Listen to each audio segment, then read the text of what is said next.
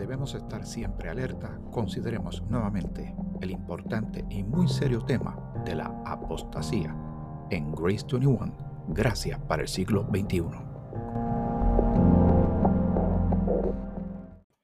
El Señor te bendiga. Te saluda Miguel Antonio Ortiz, nuevamente contigo en otro episodio más de Grace 21, Gracias para el siglo XXI. Esperando, como siempre, y pidiéndole al Señor que tú estés bien y toda tu familia. Como mencionamos al principio de este episodio, vamos a considerar el tema sobre la apostasía o el tornarse de la fe. La palabra del Señor menciona en más de una ocasión este asunto, así que le da énfasis. Y es bien importante para ti y para mí, como hijos de Dios, embajadores, soldados, eh, personas que, que le pertenecemos al Señor ahora que somos de Cristo al haber creído en Él, que estemos pendientes de este asunto, porque es mucho lo que está sucediendo a nuestro alrededor. La iglesia no está exenta de ataques del enemigo y sobre todo el ataque hacia las doctrinas de Dios, doctrinas de su palabra, doctrinas de, de, eh, de lo que sabemos que Él quiere que tú y yo sepamos y pongamos en práctica en nuestra vida y saber llevar esto correctamente a los demás. Aquí vale la pena eh, hacer una salvedad que yo eh, debo procurar siempre compartir contigo. Yo me preparo lo mejor posible dentro de lo que sea hasta el momento que el Señor me ha revelado a través de su palabra, de la Biblia, la que tengo frente a mí. Pero es tu responsabilidad buscar en tu Biblia si lo que uno está compartiendo o cualquier persona que hable de Dios si son estas cosas o no ciertas. Me gusta hacer esta aclaración porque cada uno de nosotros es responsable de su andar, de su carrera y de su crecimiento delante del Señor, para que no seamos engañados, para no ser arrastrados por cualquier viento de doctrina, como le está pasando a mucha gente, o para no enfriarse y alejarse de las cosas del Señor, que le está pasando también a muchas personas. Le pido al Señor que no te suceda a ti ni me suceda a mí. Vamos a leer una carta muy, un poquito, no muy común para yo considerarla, eh, pero realmente pues no, no la hemos visitado eh, eh, muy profundamente en el pasado desde que estamos compartiendo estos episodios. Obviamente la palabra de Dios es muy amplia y tiene mucha información valiosa de parte de Dios para ti y para mí, así que vamos llevándola poco a poco. Y es la carta de Judas. Tan pronto uno oye ese nombre, es bien difícil evitar recordar otro nombre. Pero esta carta no es escrita por el Judas que obviamente sabemos que traicionó a Jesús, que luego se privó de la vida, se suicidó. Así que que quede claro eso vamos al contenido de la carta más allá del nombre. Pero yo quiero compartir el comentario que en la primera página de este, de este corto libro es solo un capítulo prácticamente. Eh, sí, es solo un capítulo. Vamos a estar a, revisarlo para tenerlo claro. Así es. De la Biblia Scofield, la Biblia de Estudios Scofield, sobre esta, esta carta que él le pone que el tema fundamental es contender por la fe, o sea, luchar por la fe. Y dice así, la epístola de Judas fue escrita por Judas, uno de los hermanos del Señor Jesús. Y esto se puede corroborar en Mateo 13:55 y en Marcos 6:3. Su mensaje, uno de los más severos en el Nuevo Testamento, fue motivado por la apostasía en la iglesia primitiva o sea, lo que estaba comenzando. Estas herejías eran tan amenazadoras que el Espíritu, o sea, Espíritu con E mayúsculo, o sea, el Espíritu Santo, instó a Judas a escribir esta carta de advertencia. Judas exhorta a los lectores a contender ardientemente por la fe, en vista de la cantidad de falsos maestros que ya habían inmiscuido, se habían inmiscuido en las iglesias locales. Con palabras vehementes, Judas describe a estos herejes mostrando vívidamente de qué manera la apostasía conduce a una vida de pecado. Eh, y la epístola concluye, según eh, Scofield, eh, con una majestuosa doxología, disculpe, doxología en los versículos finales. Ahora, antes de comenzar a leer, para tener un contexto del tema, ¿verdad? De la apostasía que está tan seria y, tú habrás visto eso por ahí alrededor tuyo, personas que, que interpretan la escritura de manera que no es, le dan su propia interpretación, se pasan diciendo eh, Dios me habló y Dios me dijo, pero hay que corroborar con la escritura si es consistente con el carácter de Dios, la voluntad de Dios y la verdad de Dios también para esta dispensación de la gracia. Muy bien, si vamos a Timoteo, en este caso vamos a leer en Primera de Timoteo el capítulo 4 y esto nos va a ayudar también a, a fundamentar, a tener una buena base sólida sobre este tema de la apostasía. Dice Pablo a Timoteo, pero el Espíritu, nuevamente dice Espíritu con E mayúscula, o sea, es que viene de Dios, del Espíritu Santo de Dios. Dice claramente que en los postreros tiempos algunos apostatarán de la fe, escuchando a espíritus engañadores y a doctrinas de demonios. Así de serio es. Espíritus engañadores, o sea, agentes de Satanás, y doctrinas de demonios, enseñanzas de demoníacas. O sea, anti Dios, anticristo, antibíblica, peligros, trampas, y eso puede causar y conlleva una serie de desgracias espirituales en la vida de cualquier persona que se descuida y cae presa y enredado en estos lazos del diablo de cosas que parecen espirituales y parecen hasta de Dios, pero están lejos de ser de Dios. Y quienes apostatan eh, en un momento dado estaban en la fe, en un momento dado estaban en el andar cristiano, pero se tornaron por razones que sean, porque se fueron fascinados por otras enseñanzas, porque no maduraron en la fe, porque se rodearon de maestros conforme a sus propias concupiscencias, como también podríamos leer en, Timoteo, y se descuidaron y se desviaron. Y eso te puede pasar a ti y a mí si nos descuidamos. En el versículo 2 del capítulo 4 del 1 de Timoteo dice, por la hipocresía de mentirosos que teniendo cauterizada la conciencia, prohibirán casarse y mandarán abstenerse de alimentos que Dios creó para que con acción de gracias participasen de ellos los creyentes y los que han conocido la verdad. Ahora, si nos movemos a segunda de Timoteo capítulo 3, eh, hace otras advertencias, ¿verdad? Vamos a alinearlo un poco con lo de la apostasía, pero el tema central de este episodio es la apostasía. También debes saber esto, o sea, está dando énfasis le está diciendo a Timoteo, esto es bien importante, nota, marca, no te olvides, está puntualizando esto. También debes saber esto, que en los postreros días vendrán tiempos peligrosos, porque habrá hombres amadores de sí mismos, o sea, narcisistas. Si lo ves que está pasando hoy día, no es pura coincidencia.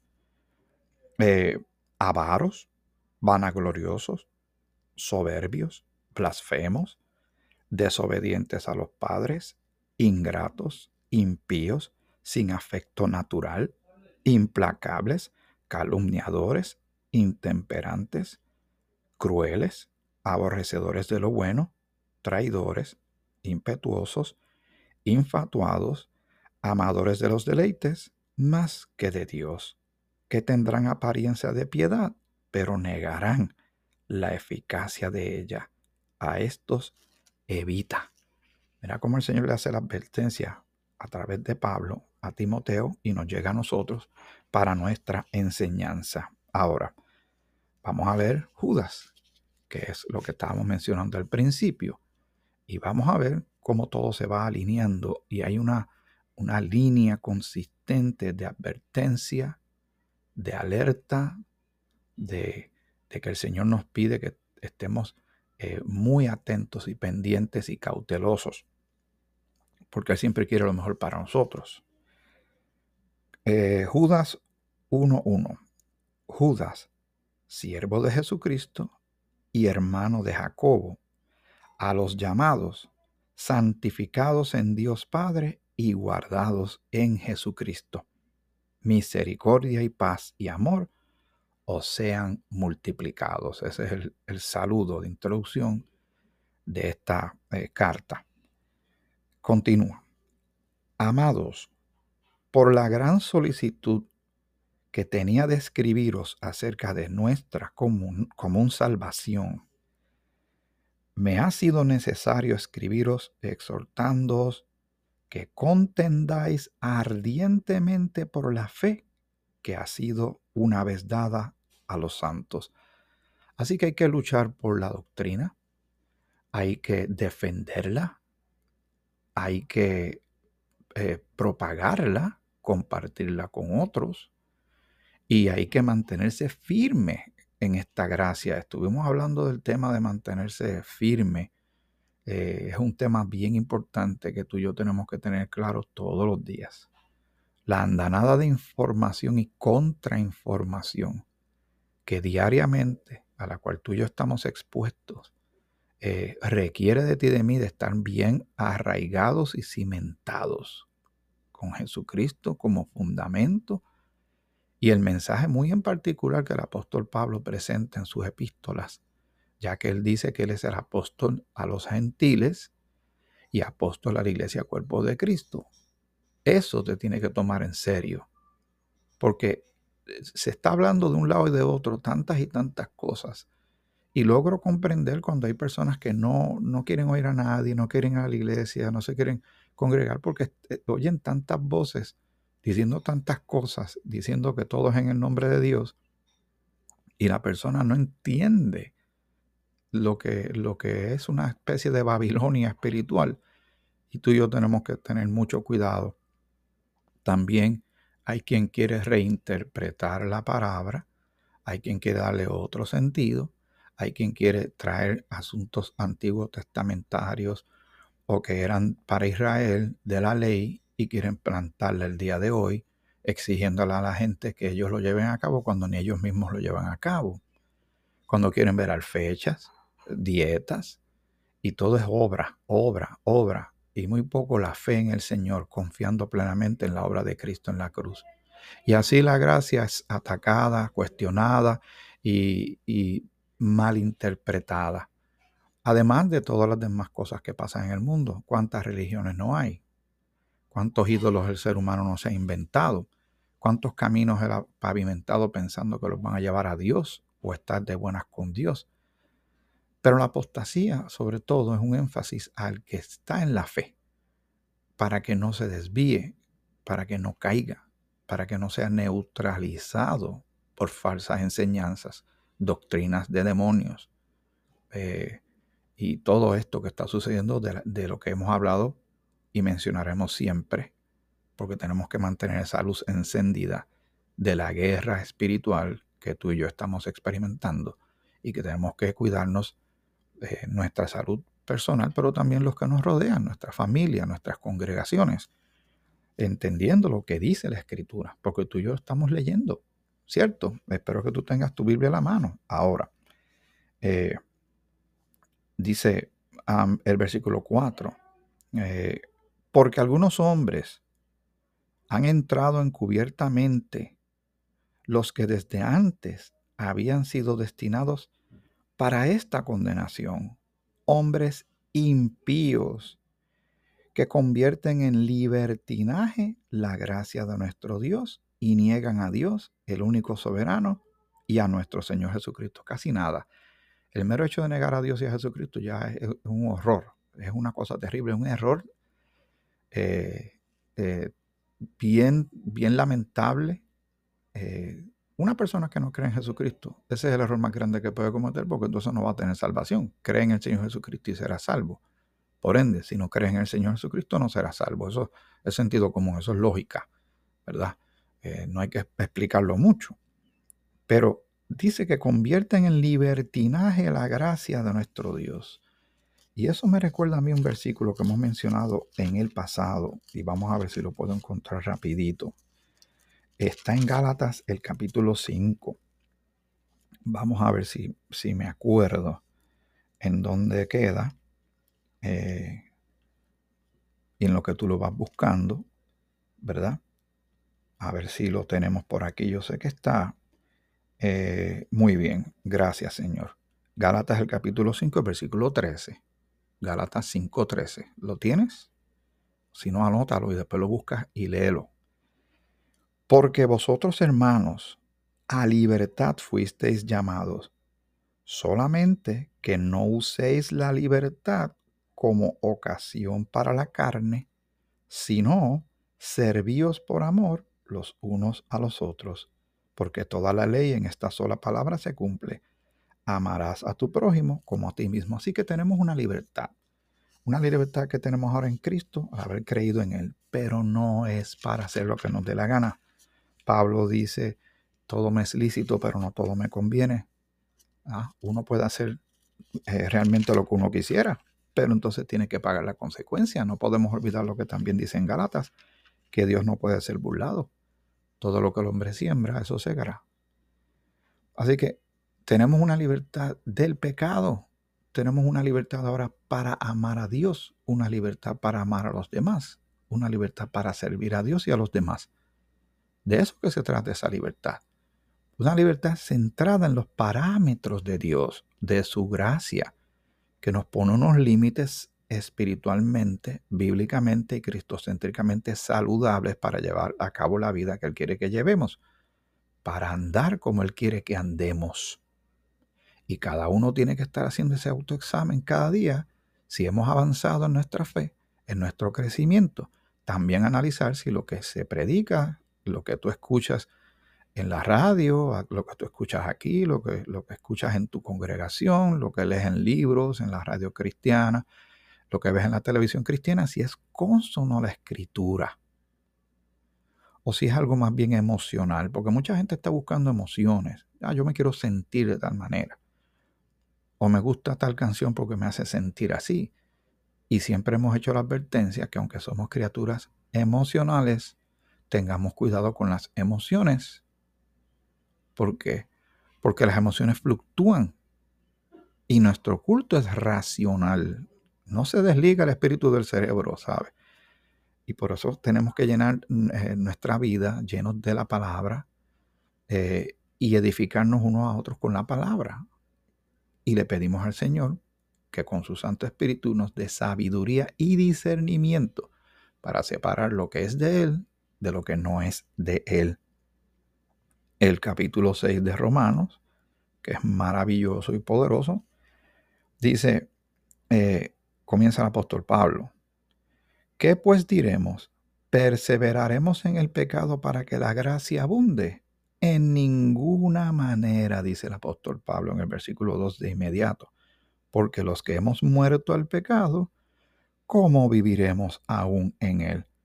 Dice el versículo 4, porque somos sepultados juntamente con él para muerte por el bautismo, a fin de que como Cristo resucitó de los muertos, por la gloria del Padre, así también nosotros andemos en vida nueva. Así que tenemos una manera distinta de vivir, somos nuevas criaturas en Cristo, pero tenemos esta advertencia eh, de que hay quien va a venir a, hablar de un libertinaje, ¿verdad? Como dice Judas, vamos a leerlo nuevamente, el versículo 4, porque algunos hombres han entrado encubiertamente, o sea, en secreto, como espías. Eso me recuerda también lo que le pasó a Pablo en Gálatas, que él le predicaba un mensaje a los de Gálatas y luego venían los judaizantes a venir a estropear todo el mensaje de gracia que, que hace que uno dependa completamente de Cristo, de su obra y de su persona para nuestra salvación. Sin embargo, ellos querían judaizar y querían añadir, sí, a Jesús no lo echaban a un lado, pero le añadían obras. Amarraban a la gente al legalismo. Y estos cuidados, navegando estos mares eh, espirituales, tú y yo tenemos que tener cuidado que no le peguemos a una piedra y se nos hunda nuestro bote o encallemos y nos encajemos en algo que no nos permita avanzar y podemos zozobrar, hablando en términos obviamente espirituales. Muy bien. Eh, dice, los que desde antes habían sido destinados para esta condenación, hombres impíos que convierten en libertinaje la gracia de nuestro Dios y niegan a Dios, el único soberano, y a nuestro Señor Jesucristo. Casi nada, mis hermanos y mis hermanas. Terrible advertencia. Él hace un disparo de advertencia desde el saque. Él va directo al punto. Pero vamos a seguir leyendo en los minutos que nos quedan. Dice el versículo 5 de Judas, mas quiero recordaros, ya que una vez lo habéis sabido, que el Señor, habiendo salvado al pueblo, sacándolo de Egipto, ¿y a quién se está refiriendo ahí? Para aquellos que están trazando la escritura correctamente y aquellos que somos dispensacionalistas, ¿verdad? Que queremos trazar la escritura de acuerdo a cómo Dios estaba tratando a la gente en tiempos particulares. Aquí se está refiriendo a Israel. Obviamente no está hablando de la iglesia cuerpo de Cristo, aunque hay mucha enseñanza y aspectos espirituales de los cuales podemos aprender. Dice que el Señor, habiendo salvado al pueblo sacándolo de Egipto, después destruyó a los que no creyeron hubo una generación que fue liquidada literalmente.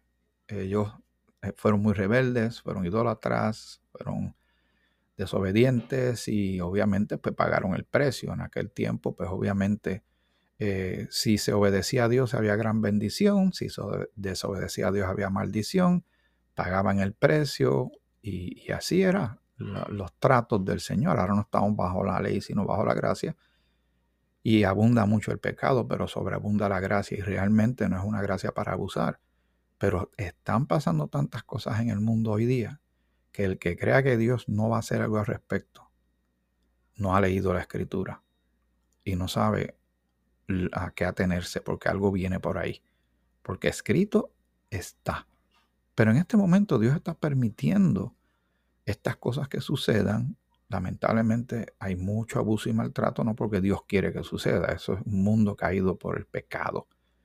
El fruto del pecado es muerte y Satanás está haciendo lo suyo. Pero en medio de todo este desorden está Dios arrojando una luz poderosa a través de su Hijo Jesucristo, utilizándote a ti y a mí para llevar un mensaje de salvación, para que todo aquel que crea en Jesucristo no se pierda, tenga vida eterna, sea reconciliado con Dios y justificado y sea salvo de la ira venidera y tenga un, asiento en el cielo, ¿verdad? Porque estamos sentados en lugares celestiales en Cristo Jesús.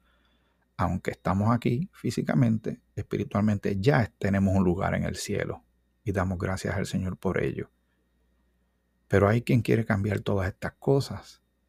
Hay quien quiere eh, tergiversar la escritura. Ahora quieren meter la Biblia dentro de una inteligencia artificial para que, que pula la Biblia y salga una Biblia mejor como si la inteligencia artificial tuviera inspiración. Recuerden, toda palabra es inspirada por Dios, o sea, proviene de Dios.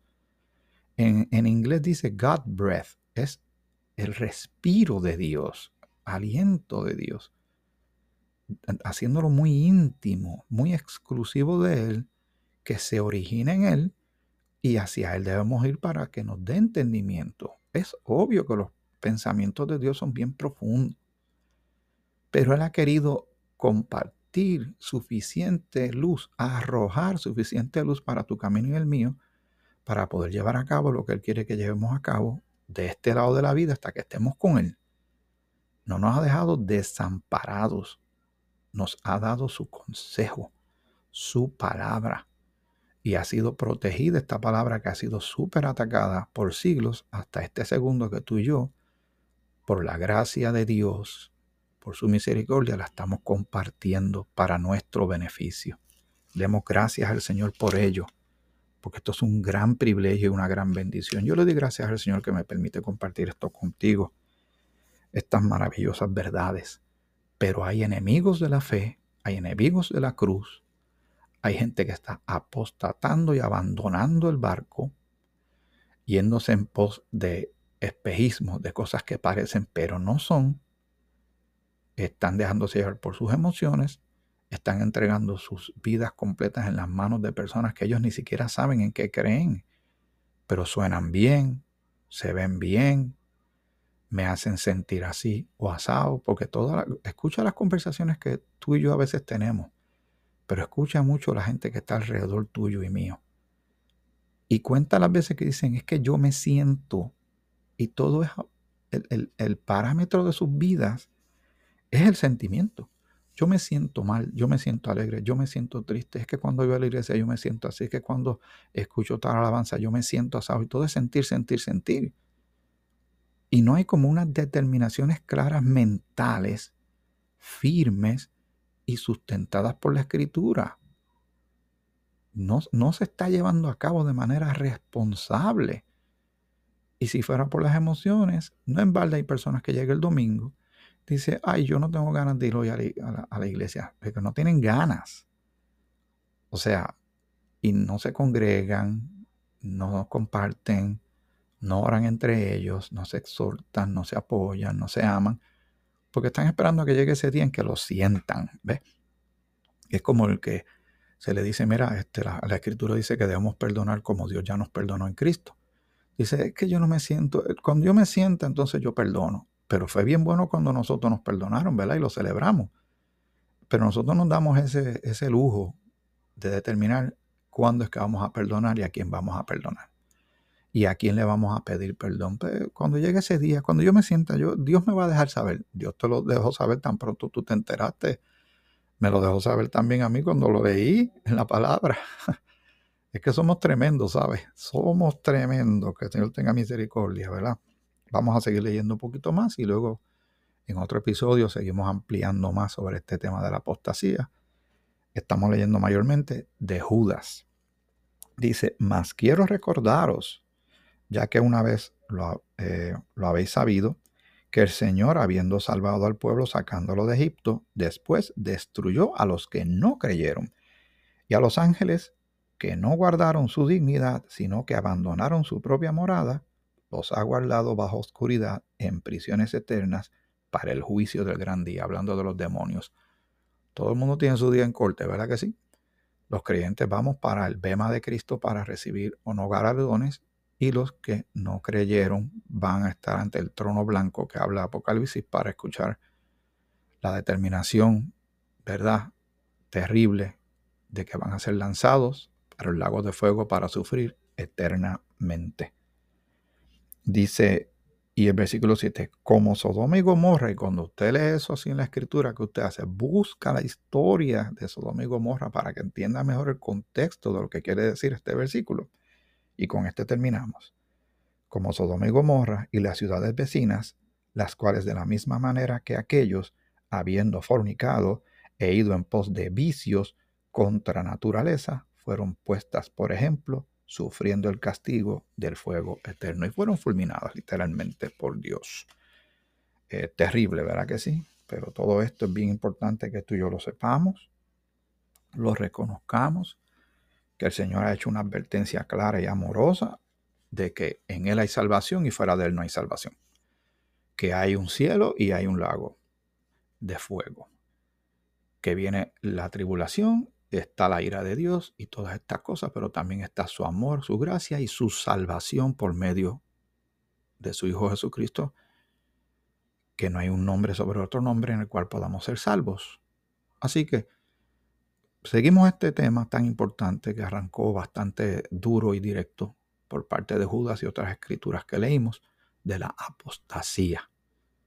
Bien importante que tengamos esto en mente, el peligro de la apostasía. Hasta el próximo episodio de Grace 21, Gracia para el siglo XXI.